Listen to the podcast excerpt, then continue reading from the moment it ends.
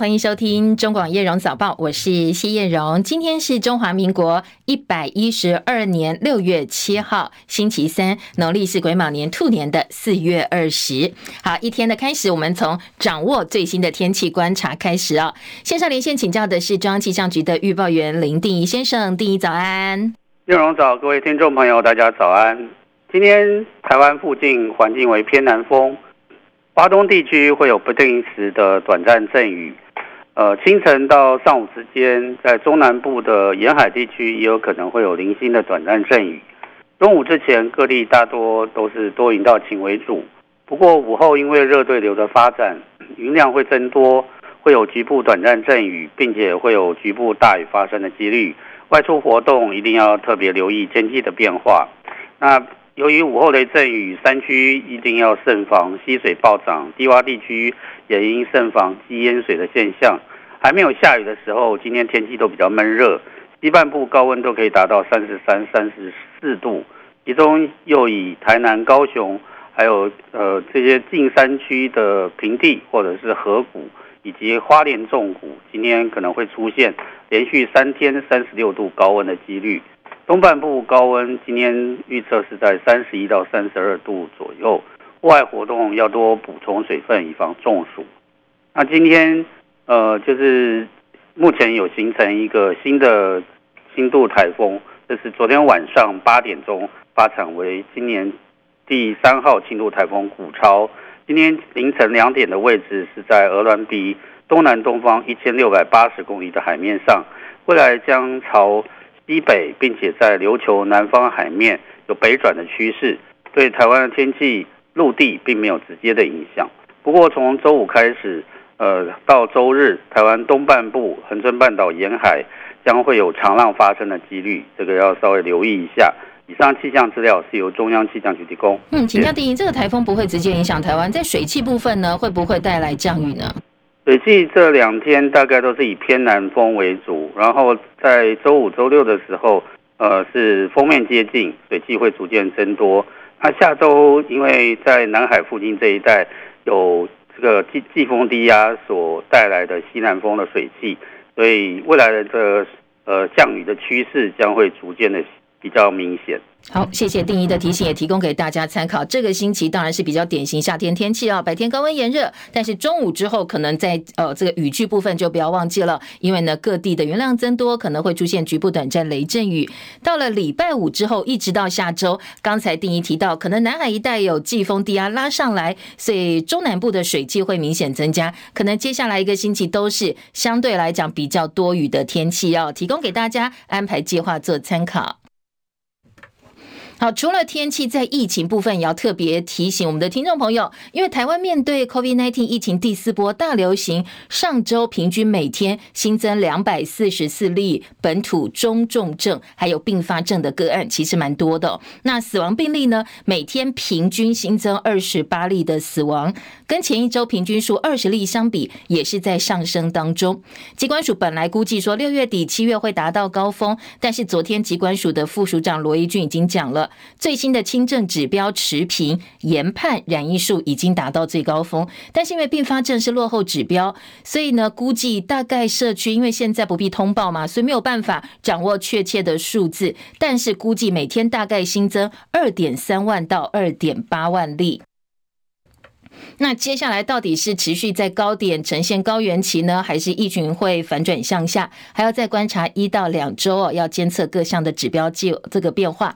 除了 COVID-19 之外，上周新增十八例流感并发重症，四例死亡个案，其中有一个南部四岁小男童，他没有潜在疾病，也没有打流感疫苗，发病七天，因为急性坏死性脑炎过世。他也是这一波流感疫情死亡个案当中年纪最小的，只有四岁。机关署特别提醒，社区现在流行的是 A 型流感，H1N1 跟 H3N2 共同流行，所以未来两周流感疫情还会升温哦。所以请大家哦。防疫工作千万不要轻忽了。除了新冠跟流感之外呢，猴痘的确定病例，昨天疾管署最新的数字新增十八例，也写下新高，而且病例分布在全台十一县市，花莲出现了第一例的个案。特别提醒，如果你打过第一剂疫苗，赶快去完成第二剂的接种，来强化自己的保护力。而中正预校上周有两个同学在教室打架，那同学呢拿出手机录影上传网路之后，当事人还有围观学生被记过。没想到这件事情大家记忆犹新，又传出中正预校疑似隐匿 A 型流感群聚。高雄卫生局说，现在中正预校里头已经有六十一例的类流感，校方又没有通报，所以整个疫情不断扩大哦。现在决定开罚一万两千块。校方说，现在已经有至少四个班级改为线上上课了，所以在疫情流行期间，除了大家做好防疫工作之外呢，相关单位的通报也千万不要大意。美国银行股跟科技股强势走升，小米医疗保健股跌幅，道琼几乎是持平的，纳指收红百分之零点三六，费半大涨接近百分之一点三，而标普升百分之零点二四，写下近九个月来新高。联总会六月十三号到十四号下周要开货币政策会议，那现在呢，相关的官员已经进入会议前的缄默期了。美股四大指数清晨收盘表现，道琼涨十点，三万三千五百七十三点；纳斯达克指数涨四十六点，一万三千两百七十六点；标普五百指数涨十点，四千两百八十三点；费城半导体涨四十四点，费半今天涨幅百分之一点二八，三千四百八十八点；而台积电 ADR 净扬百分之二。欧洲中央银行决议升息到十一年来高点，投资人担心全球央行为了阻止居高不下的通膨，可能会继续升息。欧洲股市开低，收盘的时候倒是收红的，小涨作收。伦敦股市小涨二十八点，七千六百二十八点；法兰克福指数涨二十八点，一万五千九百九十二点；巴黎 c c 四十指数涨八点，七千两百零九点。其他今天国际财经市场关注的新闻焦点，快速带大家来扫描一下。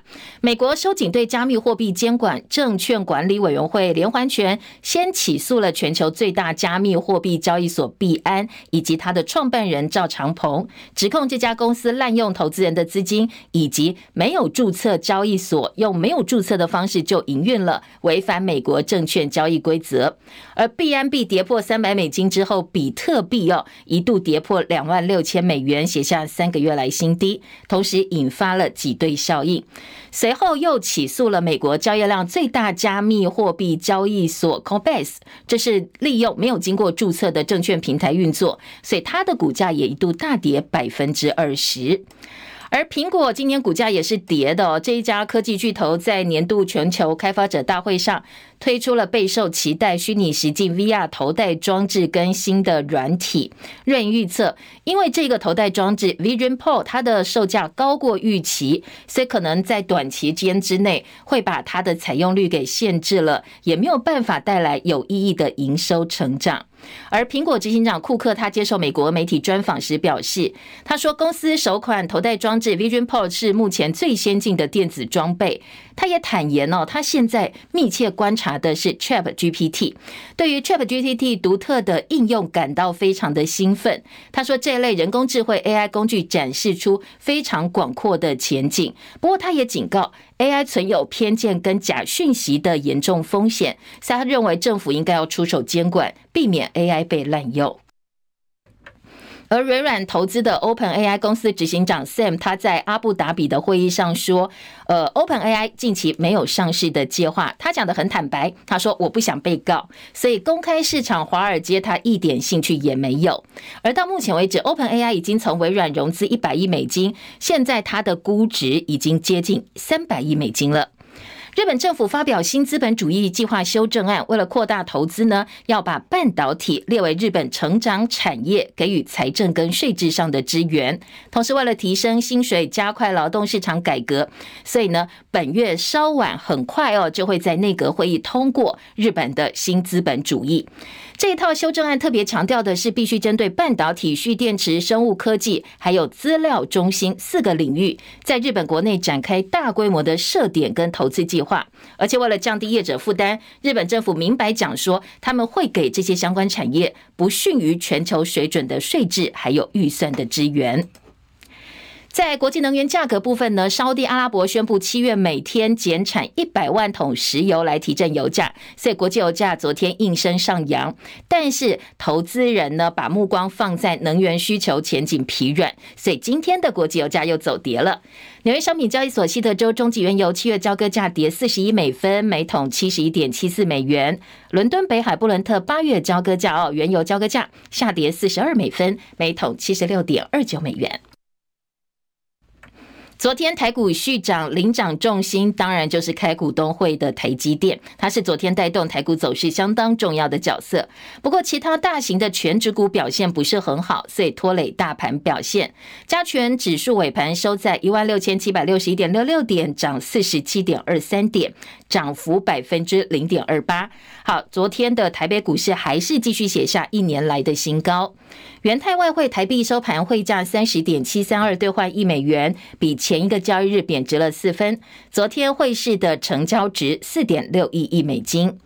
台积电股东会昨天早盘观望，股价小跌一块钱开出。不过，随着董座刘德英说，台积电前景光明，先进封装需求远远高过他们的产能，所以盘中股价又涨起来了，一度涨到五百六十二块。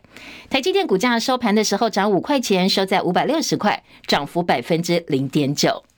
讲到台积电股东会，昨天大概有四百多个股东出席参加股东常会。董事长刘德音说，今年因为面临产业库存期的调整，所以今年台积电可能会有一点负成长，但是未来他是看好的，准备迎接下一波成长。至于股东很关心的股利政策，台积电也直接告诉你哦，明年全年最少会配息十二块钱。张佳琪的报道。台积电股东会各界瞩目，董事长刘德英对营运后市表示前景十分光明。台积电也预期下半年业绩表现会优于上半年。小股东提问，总裁魏哲嘉从去年底开始加码台积电股票，提振投资人信心。询问刘德英要不要跟进，魏哲嘉先回答：加码股票是自己对公司表现的信心，以及对往后展望的信心，希望股东相信且跟他一样有信心。现场掌声如雷。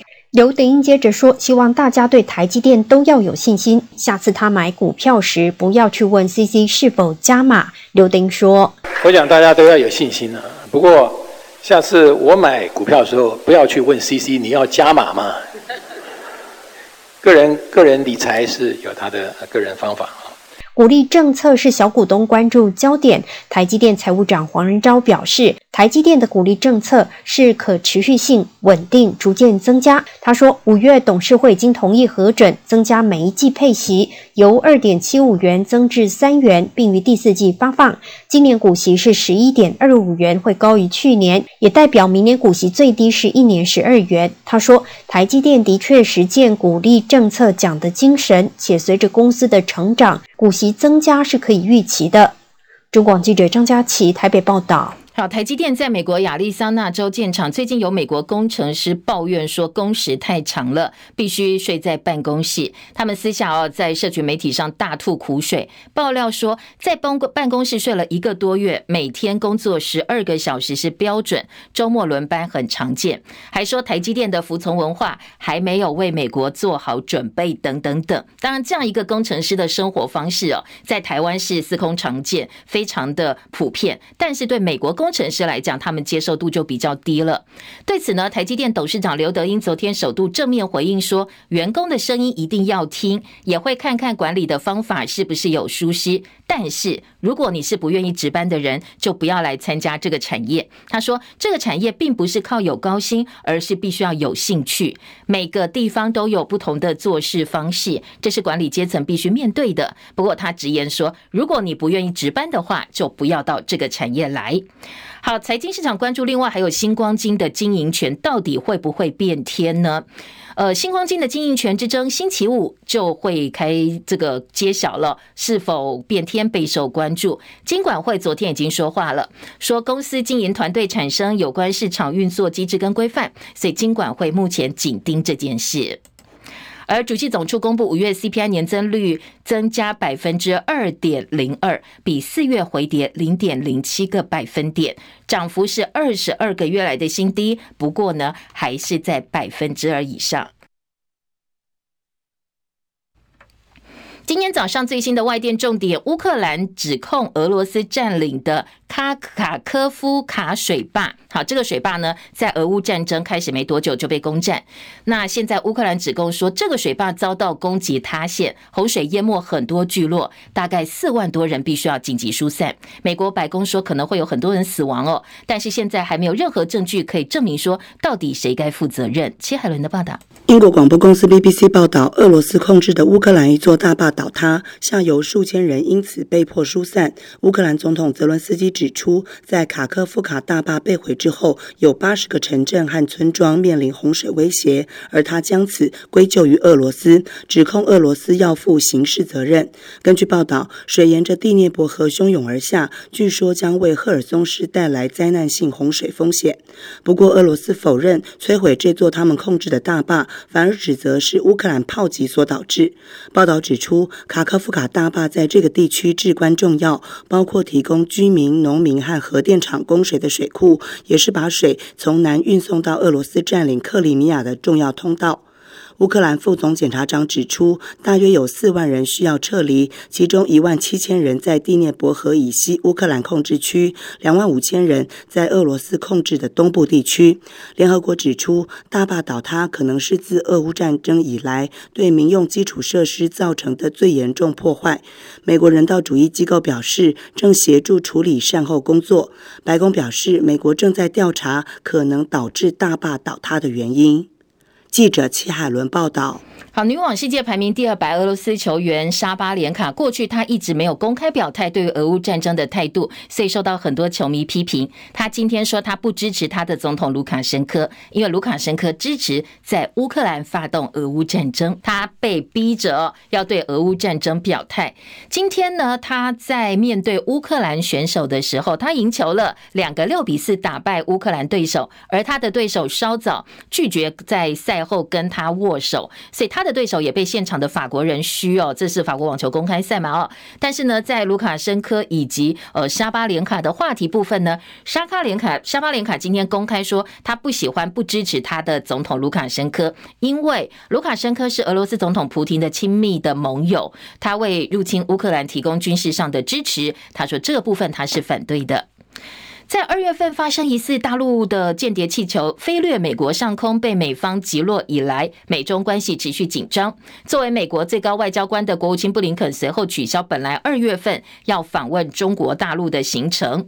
路透最新的报道引述美国官员的话说，接下来布林肯计划在几周之内出访中国大陆进行会谈，但是具体的时间现在还没有公布。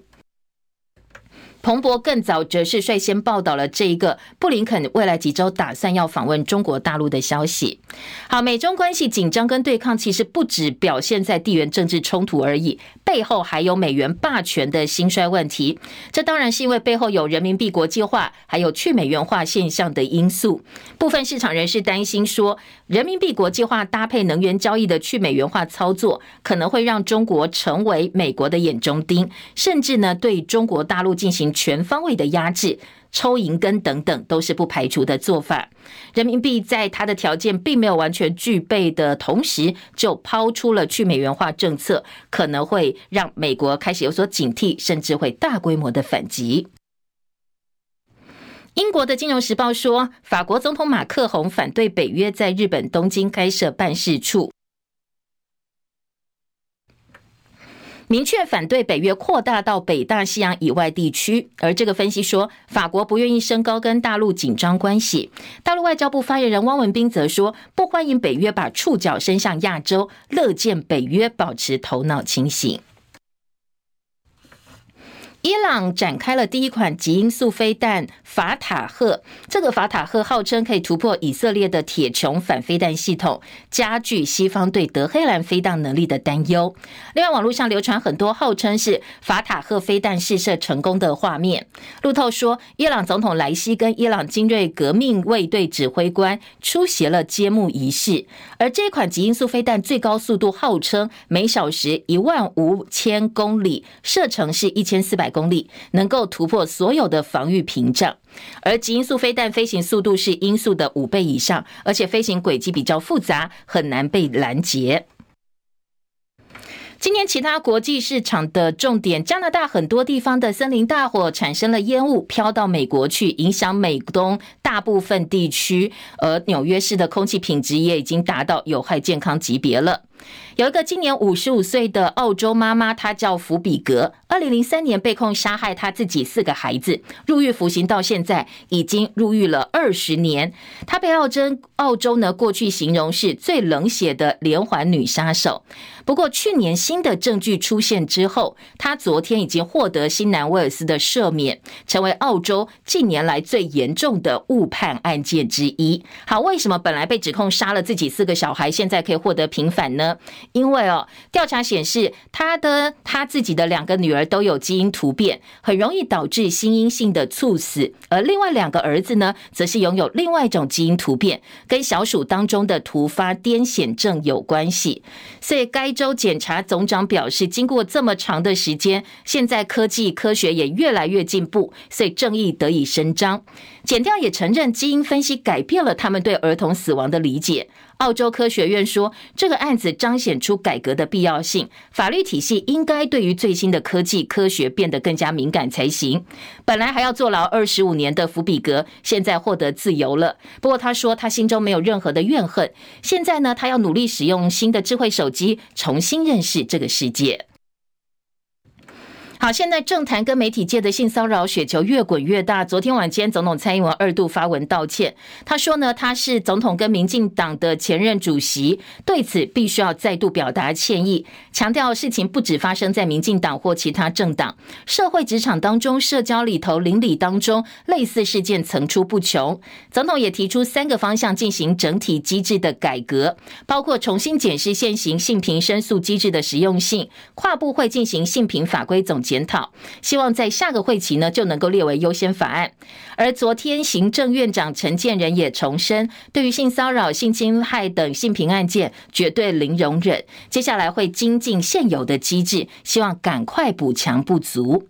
至于其他昨天新爆发的性平事件呢，相当多案件，相当多。等一下我们在呃这个读报时间进一步提供给大家。而政治焦点，国民党总统参选人新北市长侯友宜昨天拜会了新竹县议会，晚间在议会地下室餐厅，还有地方要角，大家一起吃饭。座上宾格外引起关注，因为包括了苗栗县长钟东锦、新竹县长杨文科、新竹市长高虹安，还有挺郭派联华电子的荣誉副董事长薛明志等人。会中的气氛还不错，合影的时候还高喊侯友宜冻蒜。而高环部分很低调，几次都要求要换座位，要换到比较旁边的位置。而立委林维洲昨天贴出了大家吃饭的照片，说跟郭团队情谊整合努力当中。他还透露说，薛明志已经说话了，说他愿意成为蓝营跟郭台铭整合的桥梁。不过，前高雄市长韩国瑜四年前在国民党总统初选出现之后，他本来要邀侯友谊当新北竞选总部主委，不过当时侯友宜一直回拒他哦，理由就是市政优先，其他事情都不考虑，所以当时新北市总统竞选总主委是从缺的。那后来呢，国民党在新北板桥全代会提名啦，或韩国瑜的造势场合，侯友谊几乎都没有到，所以部分韩国瑜的粉丝对侯友谊非常难以谅解。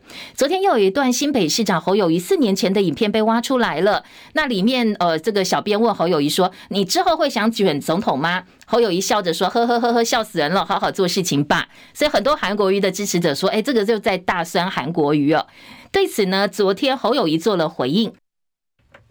他说：“不要断章取义，他跟韩国瑜都是好朋友，不要抹黑他，特别是用影片断章取义的方式哦。”他说：“他们都是爱中华民国、爱台湾的所有人，他们的理念是相同的。”而国民党台北市第五选区中正万华的立委有意参选的议员应小维，昨天说，他认为应该派韩冰，如果韩冰出来，他要退选。但是韩冰昨天晚先说，他现在还会专注在学业上。七点二十六分哦，等一下呢，我们在后半段的新闻当中还会有更多的政治焦点提供给大家哦，所以不要走开，等一下回到现场继续来锁定我们中广新闻的读报时间。等一下，还要告诉大家的是，台中五亿高中生的坠楼案件，到目前为止仍然疑点重重。而昨天中检针对全案第三度召开侦查庭，而且法医的解剖报告也出来了。那昨天的解剖报告报告的重点是死因符合高处坠落，而且经过一千多种毒药物反应之后，也没有在他体内发现毒药物反应。所以这一个这个出来的法医检验报告跟这个民法医。高大成先前的研判有非常大的落差哦。那对此呢，昨天中检说，呃，外传这个会以轻症或呃这个自杀来结案，这部分不是事实哦。他们都还会再做进一步的调查跟鉴定。中广早报新闻。今天国内主要平面媒体头版内页的新闻焦点，首先在头版头条部分呢，今天呃包括了财经报纸、综合性报纸都很关心的是昨天台积电的股东会。联合报、工商时报、经济日报今天头版头条大标，以及自由时报头版的左上角，中国时报放在五版版头，都是跟台积电股东会释出的消息有关系。当然，大家抓的点不太一样啊。那台积电护国神山，而且现在在国际上又有非常重要。半导体供应主要的这个大厂的一个角色，所以呢，包括国安、包括地缘政治、包括财经面，呃，甚至昨天提到我们的能源政策，通通都是大家关注的重点。所以今天包括联合报的大标题直接下，刘德英呼吁要检讨能源政策，政府说不缺电，我们只能相信。好，这个只能相信有点无奈。今天的中时在内页五版标题也是抓这个点，只能相信。而自由时报则说。哎，这个台积电刘德英表示，台积电是可以稳定地缘政治的。好，从地缘政治的角度来切，地缘政治这个部分呢，今天联合报也提到，联合报的标题下的文字是说，台积不是地缘政治引爆点。好，另外在呃工商时报的部分就比较偏财经面了。今天的工商时报说，台积 CoWoS 的。封装供不应求，抢攻伺服器的市占。魏哲家昨天也说，龙潭跟竹南扩充 CoWoS 产能越快越好。这是财经报纸《工商时报》的头版大标。经济日报今天呢抓的点是。呃，刘德英释出好消息，预告说明年台积电应该会有很好的成长。最主要原因是客户库存降低，AI 的需求让人非常的振奋。好，这是大家哦，今天都放在很显著、很重要的版面，给很大篇幅，但是抓的点就不太一样了。除了台积电昨天的股东会之外，今天早报头版重点还有性骚扰案件。呃，今天的中国时报放在头版头条标题的是说，小英出手涉嫌性骚扰的资政撤告请辞。本来哦，这一个资政呢，呃，他是先表示说他是清白的，所以很强硬说要提出告诉严志发。但是今天中时说，在呃这个小英出手之后，他把撤告题呃这个。提告撤回了，而且呢，已经请辞执政的职务。而昨天晚上，总统深夜再度发文道歉，而且做了一些指示。这部分今天中时头版也看得到。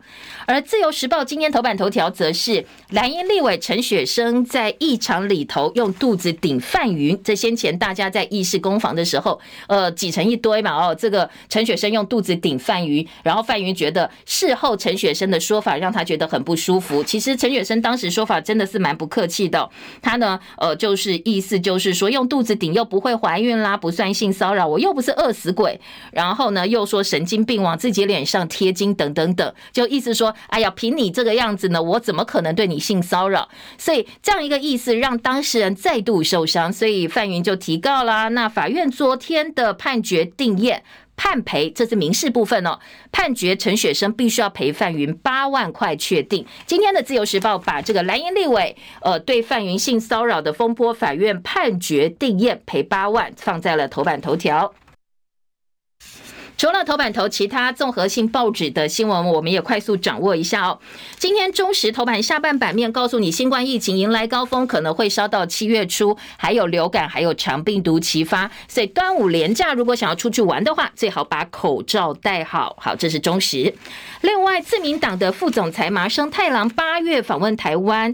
呃，民众党党主席柯文哲昨天访问日本行程第三天，他下午到众议院密会前首相麻生太郎。双方从本来预定三十分钟，后来聊了一个小时。事后呢，呃，这个柯文哲对外表示说，我们最主要谈的是日中台三方关系。那他也爆料了说，麻生接下来就要访问台湾，八月份会访问台湾。好，这个新闻今天的《中国时报》放在头版的下半版。联合报今天头版下半版来看，昨天苹果公布的这个头戴装置哦。呃，今天联合报头版下半版面说，苹果最贵的 MR 头盔 Vision Pro 挑战 Meta，这是库库克接棒之后最大豪赌。经济日报也把它放在二版，工商时报头版下半版面都看得到这一则新闻。而在呃这个财经报纸的切点部分，主要认为 Vision Pro 太贵了，所以昨天苹果股通通下跌。这是苹果开发者大会发表的三大硬体新品，最大亮点就是呃混。混合实境的头戴装置，呃，这个装置要卖十万多台币哦，所以大家普遍反应都是太贵了。今天联合报呢，除了告诉你它的价钱，然后市场上的反应之外，也告诉你它最主要可以怎么用哦。等一下我们来听听看哦。其实呃，今天早报介绍都还蛮清楚的。好，除了这一则新闻之外呢，另外还有包括《自由时报》中间版面，就是告诉你地缘政治了，说白宫谴责共军台海、南海行径，美国警告北京挑衅可能会带来伤害。而《中时旺报》今天的头版头头头头头版头呢，则是把标题放在美中高层的会谈，在议题的沟通部分，呃，旺报说富有成效，中方针对台湾问题阐明立场，美方则强调会维护国家利益跟。价值观，好，这个是呃，今天早报各个报纸呢，从不同角度来切哦，这些大家关注的新闻重点。我们先听的是台积电，好了，台积电今天版面最多了。台积电今天在联合报的报道当中提到了，说呃，在台积电呼吁政府检讨绿能政策的同时。董事长刘德英也说，政府说二零二五不缺电，我们只能相信，但是要有新的方法来投资绿电，让厂商跟全世界能够竞争。绿电不足的话，很难满足客户的需求。台积电卡在中间，嘛太多呢，会让其他人买不到；但是你买太少，公司又没有办法达到治理上的需要。简单来讲，就是我们的绿电不够嘛，才会有这样一个担忧。今天的联合报呢，引用台积电董事长刘德英的说法，来看一看我们重要企业怎么来检讨目前的能源政策，来观察一下。呃，刘德英说，台湾的绿电发展太慢了，绿电不足，公司没有办法达到客户最大的。要求必须在二零三零年前达到碳中和的目标，公司只有努力帮政府把这个做得更快。二零三零年前没办法达到，经营团队思考在二零三零到二零五零年之前，看看哪一天可以做到。他也说，在地缘政治风险的部分呢，他说，呃，台积电如果说没有晶片供应的话，对于全球来讲会是大灾难。先前股神巴菲特以地缘政治为由，把台积电股票给卖了，所以昨天很多股东也关心。刘德英说：“地缘政治不是一个企业或一个国家能够左右，台积电并不是地缘政治的引爆点。但是大家都知道，而且有共识的一件事是，如果没有晶片，就是全球大家一起遭殃。所以半导体在台湾可以让地缘政治问题冷静下来。如果台湾半导体做得好，那美中之间会有更多的考虑，在地缘政治当中就会有相对比较稳定的作用发生。所以台积电必须要提高基本的价值值哦。好，这是联合报。”今天的头版。那另外呢，在呃今天的联合报二版同样也是台积电昨天的股东会的消息，我们来听听看哦。今天在联合报的二版的标题是说，刘德英表示 AI 激励台积电的前景光明，订单增加推收营收推升营收有限，今年还是会负成长。全球布局台积晶片会采区域定价，在日本设二厂土地取得有待解决，德国设厂就比较慢，因为还有很大的鸿沟。自建电厂吗？台电说太复杂了，所以继续买绿电。好，至于电不够，那台积电耗电量又这么大哦，有没有考虑过自己盖电厂呢？台积电董事长刘德英昨天坦承，我们有想过，有评估过，不过真的太复杂了，不是台积电的专业范围，所以最后决定用比较贵的钱去买绿电，甚至在厂商还没有盖厂前，我就承诺先去买电，来鼓励企业投入绿能产业，然后努力发绿电的承诺。而绿电牛布化，经济部说，我们接下来会简化程序，完善整个法制面。好，这是联合报哦，关于呃这个绿电减少能源政策，今天在头版跟内页的部分分析重点。经济日报呢，今天在三版也做了整个版面来，呃，叫看一看目前我们的一个绿电政策，台积电的建议。好，下半版面今天的这个联合报也提到了，说呢，经济部回应接下来会朝两个方向来做办理，一个是呃简化再生能源的设置程序，完善法治环境。好，这是财经报纸的重点，我们提供给大家做参考。再来听到性骚扰哦，今天的中国时报头版头条说，外传小英出手涉嫌性骚扰的资政撤告请辞，Meta 风暴持续延烧。总统深夜发文指示性平法检讨列为下会期的优先法案。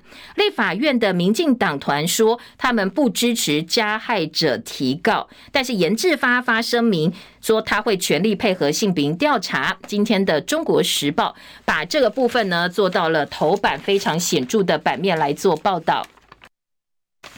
那严志发前天先说他要打官司，提起行政行政诉讼。那昨天的声明还是强调说他性骚扰是莫须有的指控，但是他说为了避免有心人做政治操作，然后混淆了真相，所以他向总统请辞，资政撤回告诉。总统府说尊重严志发的决定，那也支持严志发透过性平程序来厘清事实的真相。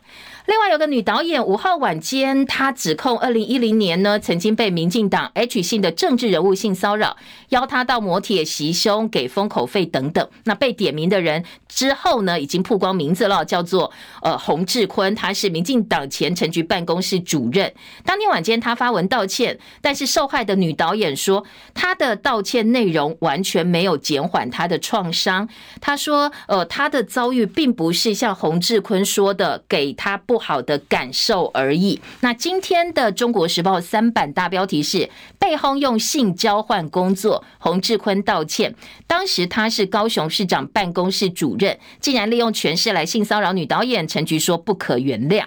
而女导演对于当事人说：“呃，如果你给你不好的感受，我道歉。”他说这个没有诚意的道歉，因为他做的事情绝对不只是不好的感受而已。好，关于性骚扰呢，昨天还有几个这个重点呢。今天在呃早报也看得到哦，包括了名誉人士王丹，他被爆料说九年前邀李姓男子到美国，但是在饭店对他强暴强吻，意图不轨。本来这个男生先开记者会要求王丹道歉，那道歉的 deadline 是昨天六月六号，不过王丹当然他坚持他没有哦，所以呢不理会。这个男生说我不忍了，我今天早上要到北检去告王丹涉嫌妨害性自主罪。台南市政府连续两天被爆出有三个人疑似涉嫌性骚扰，易俊宏、罗少奇、洪志坤，其中前台南市政府副发言人易俊宏，他的性骚扰又更严重。为什么说也更严重？因为是性骚扰儿少。然后后来他又到民进党台南市议员林依婷的办公室当助理。林依婷昨天晚间呢发出了道歉声明，说没有同理受害人的感觉，他向所有受害者以及受害者的家属道歉。好，另外还有的这个新个案呢，是媒体圈哦，作家赵思乐他说，他当时在端传媒的这个工作的时候，评论总监曾博文跟另外一个媒体大佬涉嫌性骚扰。这个媒体大佬呢，昨天被资深媒体人房慧珍说，就是上报的董事长王建壮，还说王建壮是性骚扰的惯犯，说他被他用手肘碰胸部。那王建壮对此不予置评。而后来，房慧珍又引述金钟编剧郑欣妹，她过去在中时工作的时候说：“你看，她也被长官性骚扰。”郑欣妹晚上又具体点名说：“好，性骚扰我的不是王建壮，是当时现任中时副总编辑刘永嘉。”而大家跟主管讲，主管就说：“啊，你大惊小怪，这件事情就熟掉了。”那说他大惊小怪的是现任风传媒的总编辑夏珍。好，这个媒体的通通被点名出来了。好，再来，呃，这个台北市劳动局针对国民党智库前特约研究员曾博文的性骚扰事件，现在要求国民党跟他任职的公司十二号前必须要呃道歉，而且要提出说明。好，几个个个案呢，提供给大家。再来，在呃中时的二版说，党内的丑闻连环爆，小笠原说赖清德领先地位可能受到影响。现在民进党包括黑金诈骗影响选情，侯友宜应该考虑接受海外媒体的访谈，来证明他这个部分被质疑的能力。涉嫌黑金诈骗集团这么多案子，蓝营说赖清德要负最大的责任。好，讲到赖清德呢，昨天赖清德呢，他跟呃 VTuber 合作，说他愿意尝试 cosplay cosplay。那 cosplay 是很多年轻人喜欢的，当然赖清德要抢年轻人的选票嘛，哦，所以昨天呢，他的这个跟 VTuber 合体的时候，又比爱心啦，比脸颊爱心，跟赖品妤立委一起宣传成年礼金，接下来可能还会有 cosplay 的一个演出哦。今天的自由时报放在二版版头。竹竹苗反绿阵营力挺侯友谊、钟东锦、宣明志等人出席闭门参会，动算声不断。今天的中时说起风啦，现在蓝营可能整合有机会喽。好的，比较乐观的一个看法哦。今天的中国时报做的，那中国时报另外还有侯友谊昨天说新北做不够的，我当总统之后我会加倍奉还，我会做得更好。不过当然刚才也提到，呃，在呃过去跟韩国瑜的。的一些可能大家质疑哦，这个侯友谊不够挺韩国瑜，所以很多韩粉有心结。这部分呢，有待他进一步化解了。性骚扰真的今天的个案还蛮多，而且呢报道也蛮多的。如果呢有兴趣的话，每个报纸几乎都有，大家可以找来看一看。那我们就先跳过性骚扰这个呃这个话题好了，因为还有很多新闻没有提供给大家。来听到的是呃今天的联合报在内页的四版版头。